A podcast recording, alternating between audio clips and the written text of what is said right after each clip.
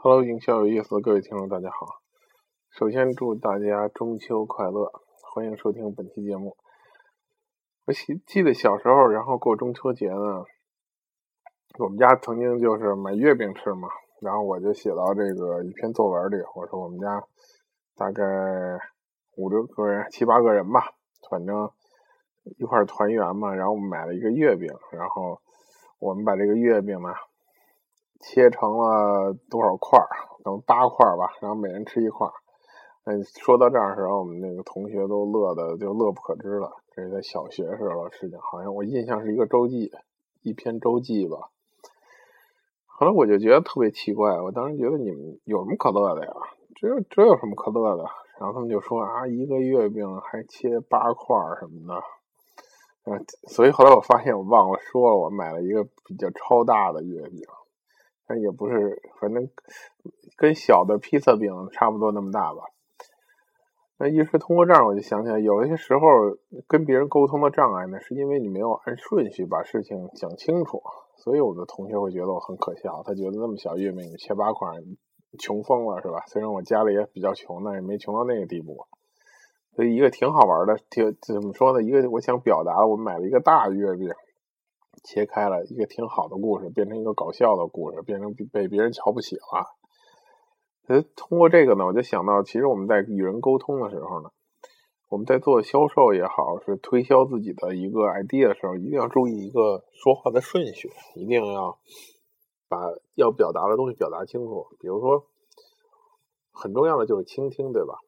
我最近就发现，比如我要想跟别人讲我的一个概念，或者要推推荐我我说的一个东西，我一定要去尽量的倾听。但这个倾听很多人是做不到。我们的销售不仅不太会问问题，就是还经常会打断这个客户或者说跟我们交流人的说话。我们当这个客户说到什么时候还没说明白，然后这个销售就说：“对呀，是这样，所以我们怎么怎么着，所以我们怎么怎么着。”然后推荐自己的产品。那么这就是一个顺序上很严重的问题。所以，倾听能够耐着性子，在别人很肯讲的时候，能够踏踏实实讲，我觉得真是一种美德，是一个很难做到的一件事。但是，当你一旦做到，你会发现能获取很多信息。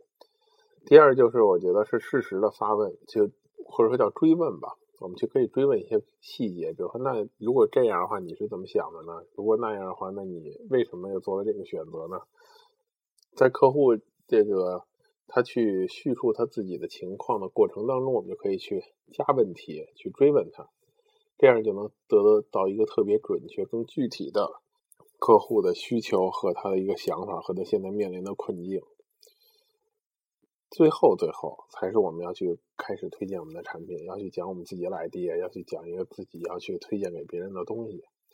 那么，这是一个比较完美的一个顺序。所以，当如果你把顺序搞乱了，就会。怎么说呢？客户就会误读你的一些信息，他不知道你到底要说什么，觉得你说的这个对他来说没有价值。其实不是你的产品没有价值，不是你的 idea 没有价值，是你的顺序不对。就像一开始开篇我说的，讲一个月饼的故事是一样的。所以大家一定要记住这个顺序。首先，我们要倾听、收集别人的信息。如果他肯讲，可以让他坚持，尽量往下讲嘛，只要不影响我们的销售进度的情况下。